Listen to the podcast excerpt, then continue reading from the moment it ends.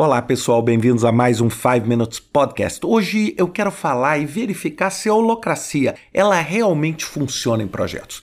Mas antes de mais nada, a gente precisa definir o que é holocracia. Bem, holocracia, acho que a forma mais simples de eu explicar é explicando um antônimo, né, o oposto. A holocracia é o oposto da hierarquia. Ou seja, um projeto ele é gerenciado de uma forma, na maioria das vezes, de uma forma hierárquica, onde você tem ali as pessoas que decidem para o projeto, as pessoas que decidem em determinadas áreas do projeto e até as pessoas que executam. A holocracia, ele é o quê? É uma auto-organização, ou seja, é um projeto onde você não precisa ter ali um gestor tomando conta daquele trabalho ou tomando as decisões.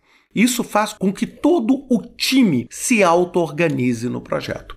Mas a minha pergunta é: esse modelo funciona?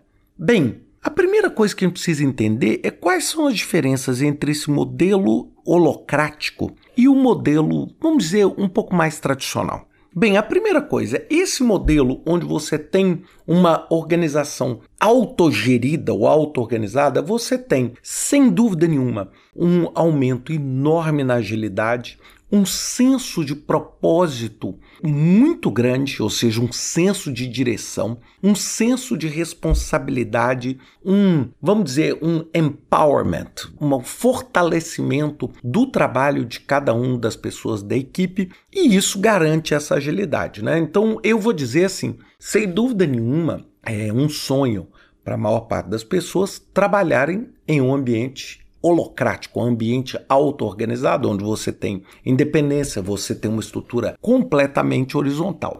No entanto, bem, isso não é tão fácil. Isso se torna bastante difícil de você implementar quando a organização começa a crescer, onde você começa a ver que o custo de manter essa organização autogerida acaba ficando mais caro do que o custo da própria hierarquia e da direção. Além disso, existe uma perda natural de foco, de accountability, ou seja, de responsabilidade. Fica muito difícil, por exemplo, uma área de recursos humanos avaliar as pessoas se você não tem esses links e essas lideranças. Bem, Outra coisa, existem muitas organizações que testaram e tiveram experiências diferentes. Você vê o próprio Medium, né, que é aquele meio online, ele teve uma experiência positiva numa fase inicial do desenvolvimento, mas depois abandonou esse movimento holocrático. Por quê? Porque começou a ver que o custo estava ficando muito alto para isso. Traduzindo isso para o nosso trabalho em projetos, o que, que é importante é quando a gente vê os modelos ágeis, o Scrum, por exemplo, ele é um processo muito mais holocrático do que um processo tradicional. O que é extremamente mais aplicado quando você tem o que? Times menores, trabalhando em projetos específicos, ou você tem, por exemplo, uma startup iniciando dentro de um ambiente de projetos, onde esse movimento burocrático ele é quase que natural, ele é reforçado e nesse momento não faz sentido nenhum você ter hierarquia, liderança e liderado nesse ambiente.